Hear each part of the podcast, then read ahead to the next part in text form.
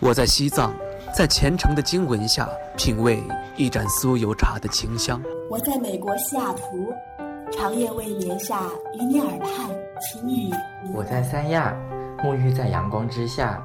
享受每一滴海水拍打沙滩的美妙音。我在内蒙古，奔跑在草原，领略蔚蓝天空的广阔。我在北京，穿梭在黄昏下红墙绿瓦的大街小巷。我在日本北海道，沉迷于札幌，与白色恋人公园相陪伴。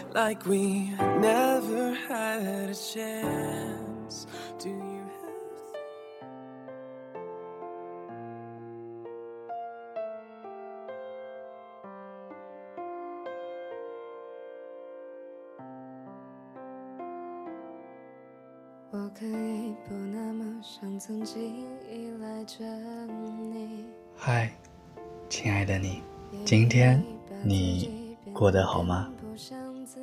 欢迎收听荔枝 FM 五幺七六八七青藤味的巧克力，我是青藤。你知道单恋的滋味吗？就像是向日葵的传说一样。仙女因为爱上了太阳神阿波罗，而被贬为了向日葵，放弃了自己原本的生活，一心只为追寻他的方向。有个人曾说过：“我们绝大多数人这一生都得不到爱情，是绝大多数人。人真的很贪心，在想要得到人的时候，还想要得到爱情。”来听听今晚的故事吧。三人小聚，我有个朋友谈起，他正在和一个新同事搞暧昧。对方主动加了他的微信，彼此微信问候早安晚安，一起看电影、吃饭，一起去夜跑，一起做义工，一起看演唱会。认识两个月了，聊的情话也互相都说过。但是就是没有谁主动提起过交往这件事儿。朋友问我们，对方这是什么意思呢？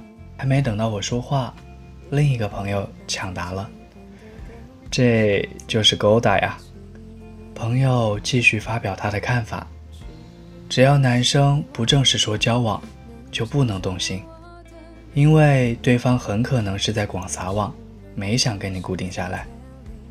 虽然对女生来说，见面却不动心很难，因为只有喜欢才会和对方经常见面啊。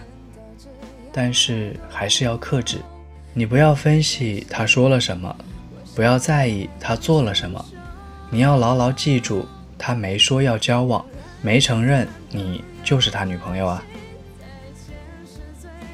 朋友听了后沉默了，我也汗颜的不敢再说什么。这样过度解读的弊端是容易让自己显得自作多情，也让男生有些无辜。本来人家就没怎样，从开始到后来都是一样的不喜欢。是自己的吸引把人家捧上神坛，又从神坛上一下子拉了下来。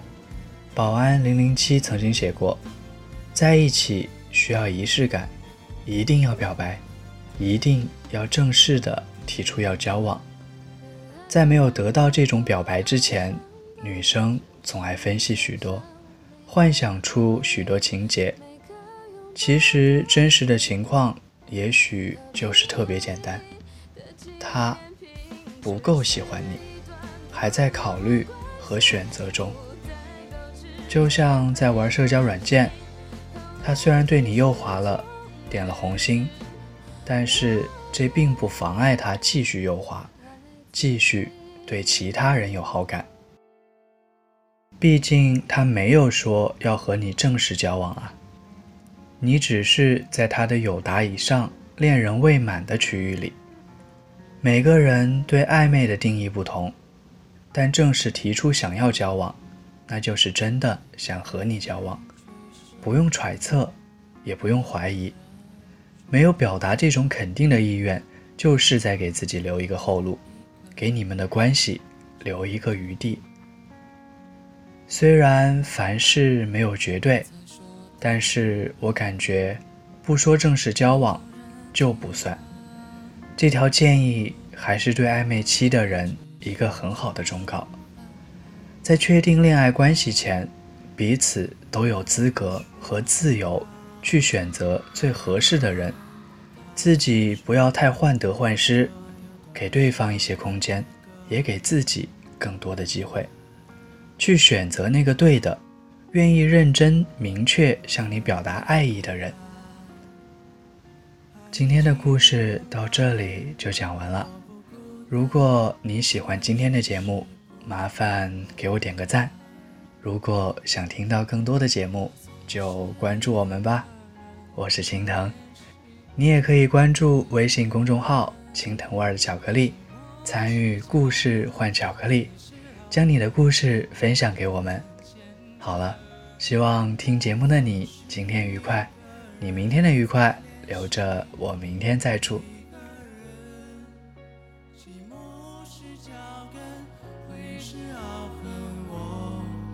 一个人